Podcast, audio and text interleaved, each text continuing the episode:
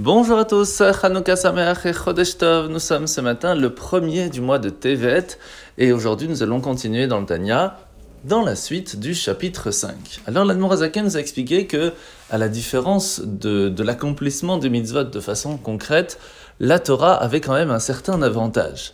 Parce que lorsque l'on étudie, cela fait partie intégrante de notre corps, parce que nous allons comprendre les choses, et cela, en tout cas, devrait normalement nous faire changer notre attitude.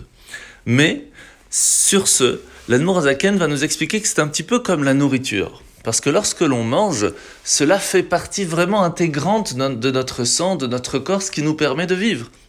Et c'est pour cela que lorsque l'on parle d'étudier la Torah, on parle vraiment de compréhension. Il faut vraiment que l'on ait compris pour que cela fasse partie de notre vie. À ce moment-là, l'étude de la Torah aura un certain niveau tellement haut qu'il pourra même faire partie de la partie des mitzvot.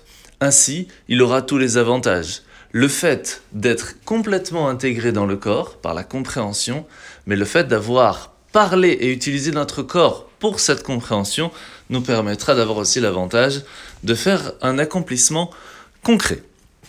La mitzvah de ce matin, c'est la mitzvah négative numéro 139. C'est l'interdiction au Kohen de manger d'un sacrifice expiatoire. Lorsqu'on amène un sacrifice pour demander pardon, c'est la personne qui amène le sacrifice qui pourra en manger.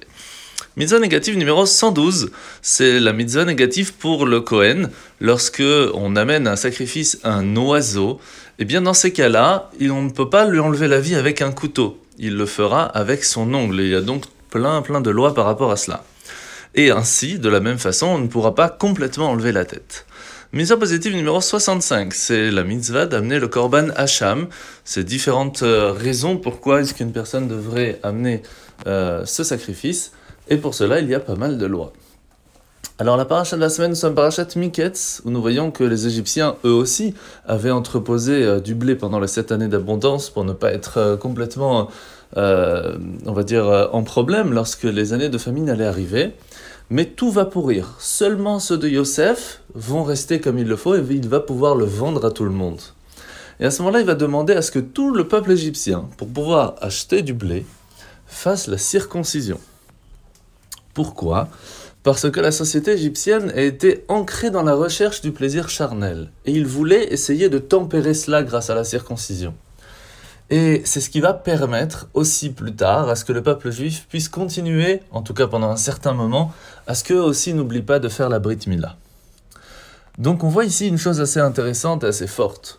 C'est que si on suit l'exemple de Yosef, à partir du moment où nous-mêmes nous réussissons à continuer à rester dans, une vie spirituelle, même dans notre monde d'aujourd'hui, cela permettra d'avoir un effet bénéfique pas seulement sur notre famille ou sur nos amis, mais même à notre alentour, en montrant l'exemple, même le monde entier pourra aboutir à ce qu'il puisse être une résidence pour Dieu, et ainsi qu'on puisse recevoir très rapidement ma chère Titkeno. Chanukah Sameach et Chodesh Tov.